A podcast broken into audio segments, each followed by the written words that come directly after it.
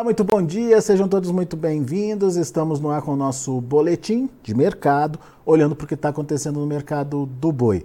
A gente viu uma semana até com melhores expectativas aí. Ah, o pecuarista reticente nas vendas está obrigando aí ah, o, o, frigorífico a buscar mais os animais para conseguir alongar as escalas.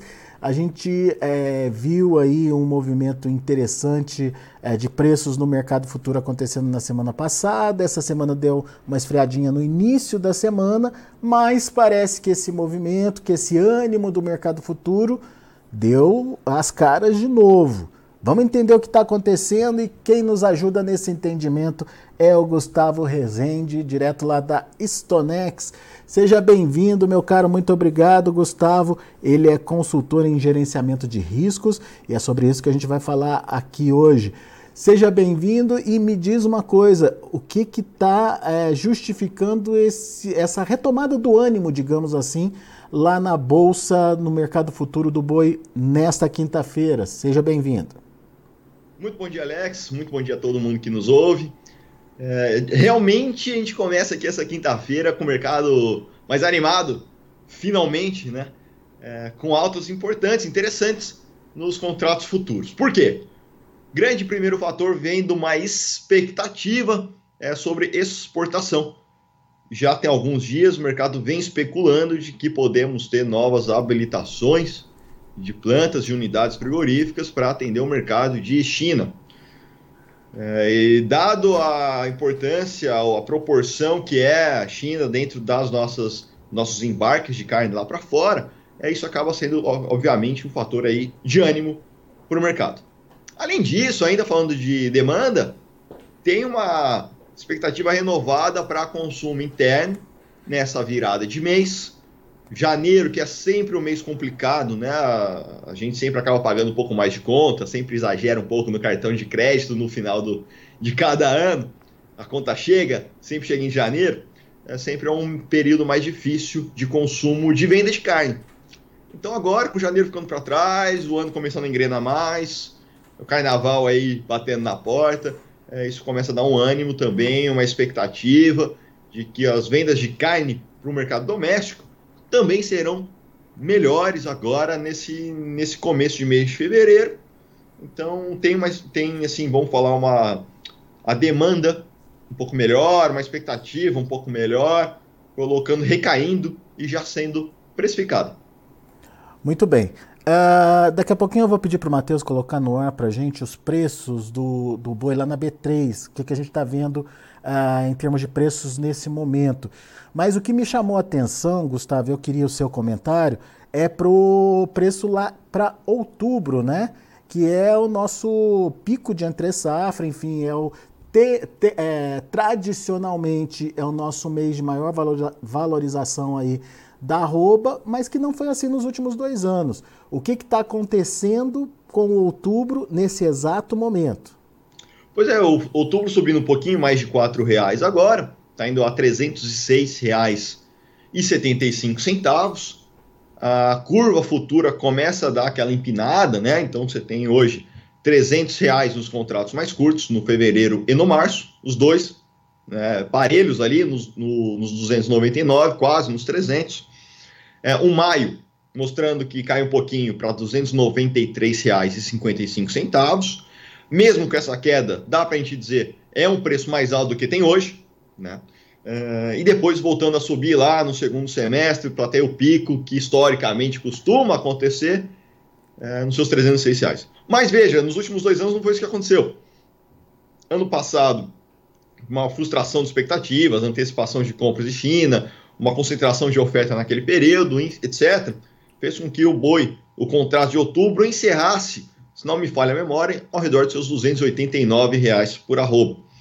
É, em, em, outubro do ano anterior, teve aquele caso de vaca louca, que deu uma mexida no mercado. Outubro foi o mês que mais foi penalizado, terminou abaixo dos 260 reais. Não me falha a memória, foi algo em torno dos seus 256.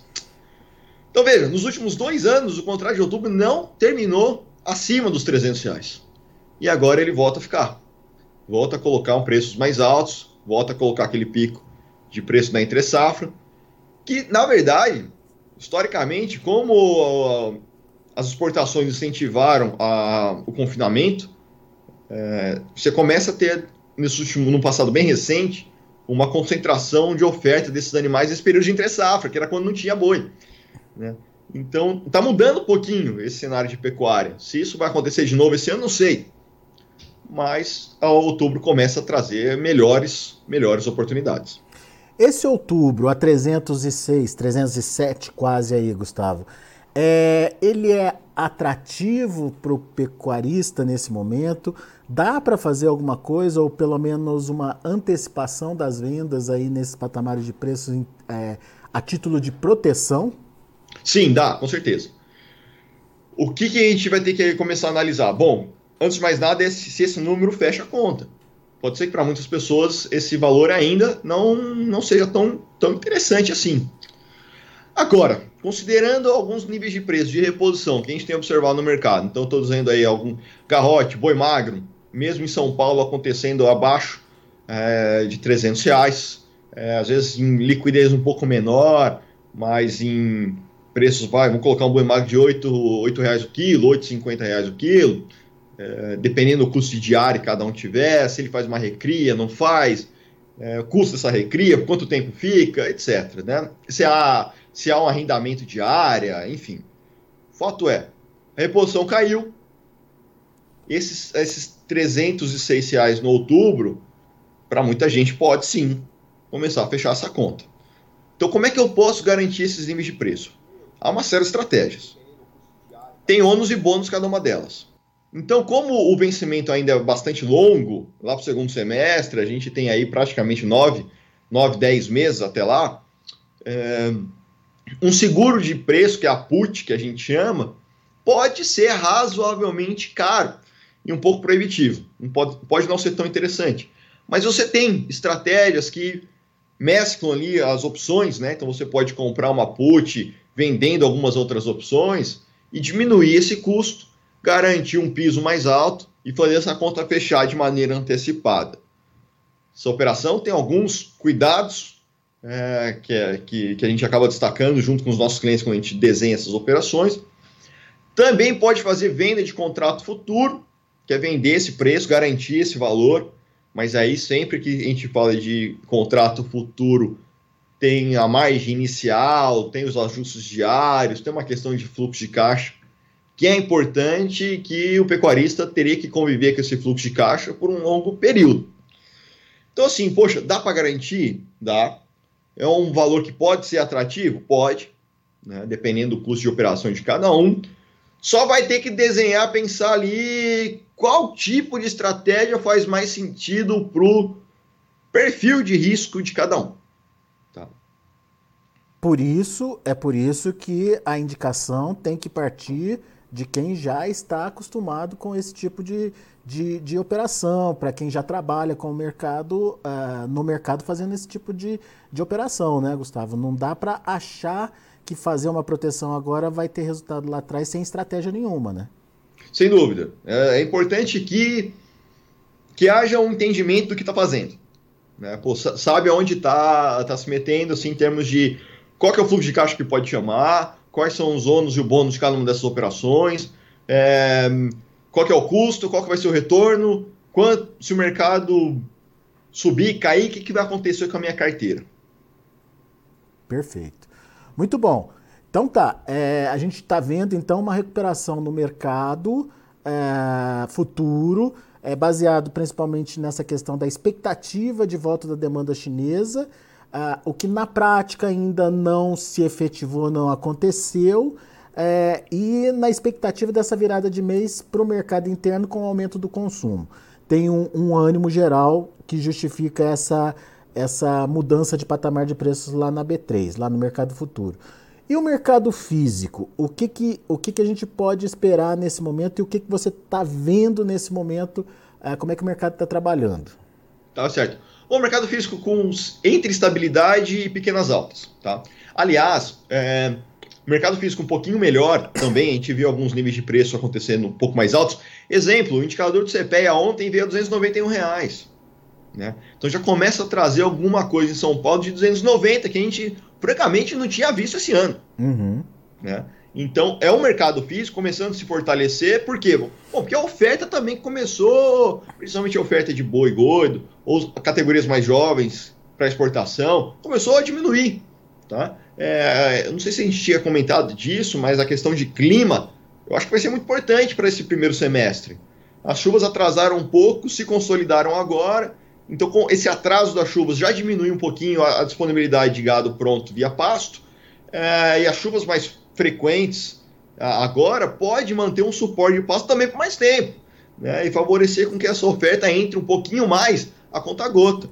Então, essa oferta também um pouquinho mais curta, junto com essa expectativa de demanda mais aquecida, é o que juntos tem feito esses contratos futuros subirem e já também refletir em preços um pouco melhores no mercado físico. A gente pode falar aí desses 290 balcão São Paulo, mas é assim.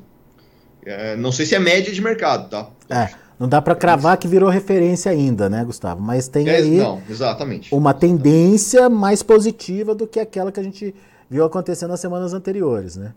Exatamente. Não acho que é, não é média, não é, pô, o mercado está nisso. Eu acredito que não, né? Muito provavelmente quem nos ouve, se estiver em São Paulo, pode ser que esteja negociando ali uns 280, 275. Então vai depender, pô, é macho, é fêmea, né? Categoria que é, aonde que tá. Mas assim, de um modo geral, há uma certa estabilidade nas praças, tá? Mato Grosso do Sul, 255, Mato Grosso, é, 250 mais a bonificação, Goiás, 260 mais a bonificação, tá? Minas, uns 280 mais as bonificações, então, e são preços que a gente já tem observado já há alguns dias. São Paulo começou a querer sair um pouquinho na frente, CPEA já refletiu um preço um pouco mais alto, isso já está começando a entrar no preço em bolsa. Muito bem. Agora, é, chegou ou você já observou alguma mudança no mercado de carnes? Porque o mercado de carnes também é um indicativo de que o frigorífico tem mais fôlego para pagar mais pela roupa, né? Pois é. Não muito, tá, Alex? O que eu tenho olhado ainda são preços estáveis e razoavelmente baixos.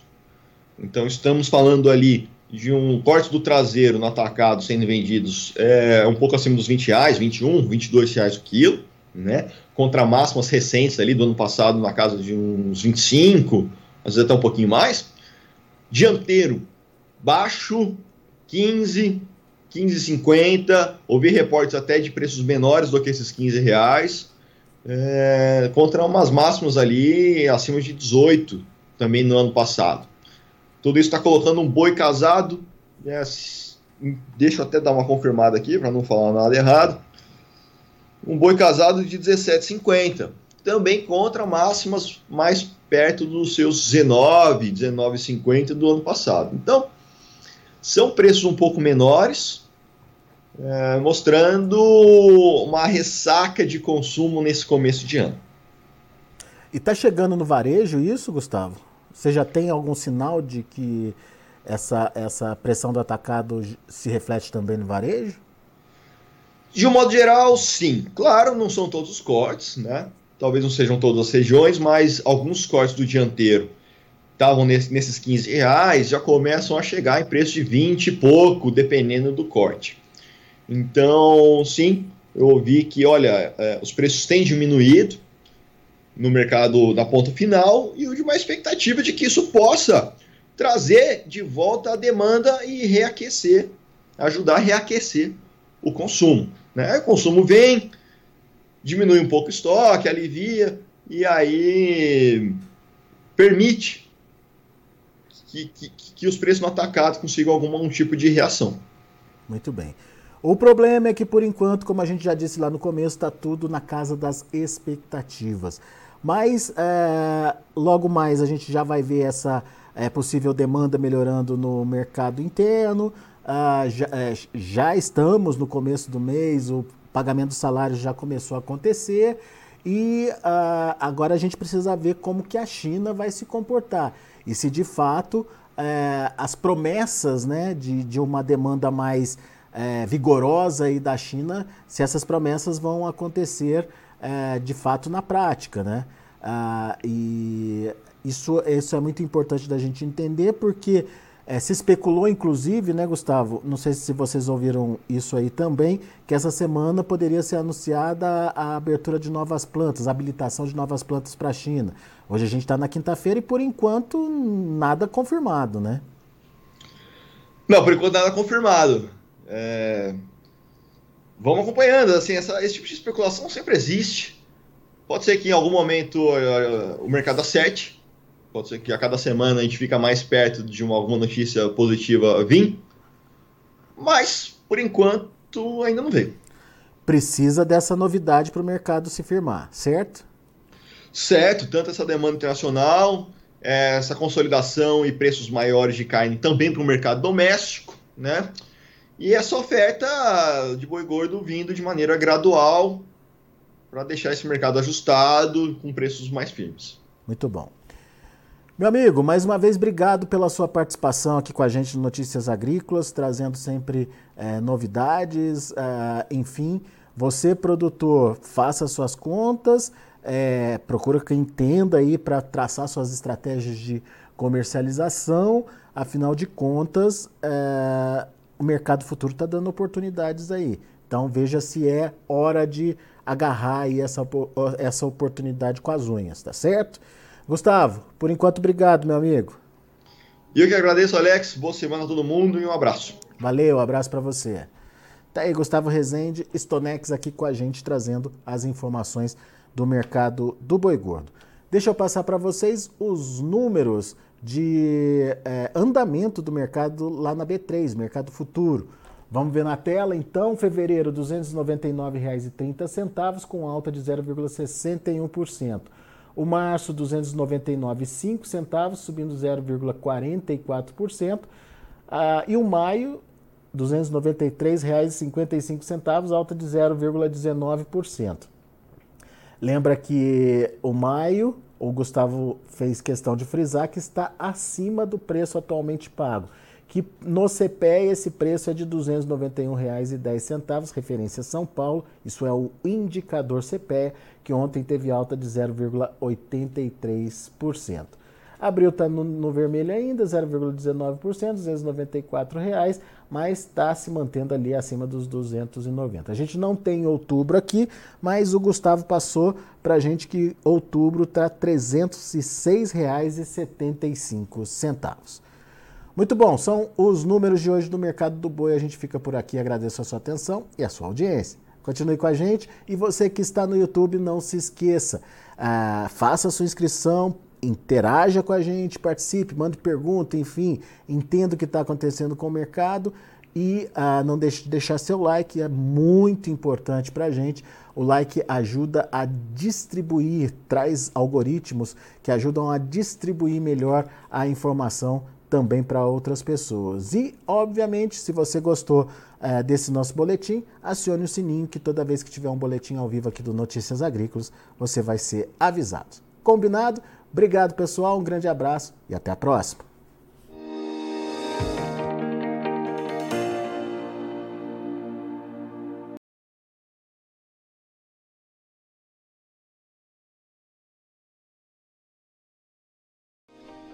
se inscreva em nossas mídias sociais. No Facebook, Notícias Agrícolas. No Instagram, arroba Notícias Agrícolas. E em nosso Twitter, arroba Norteagri.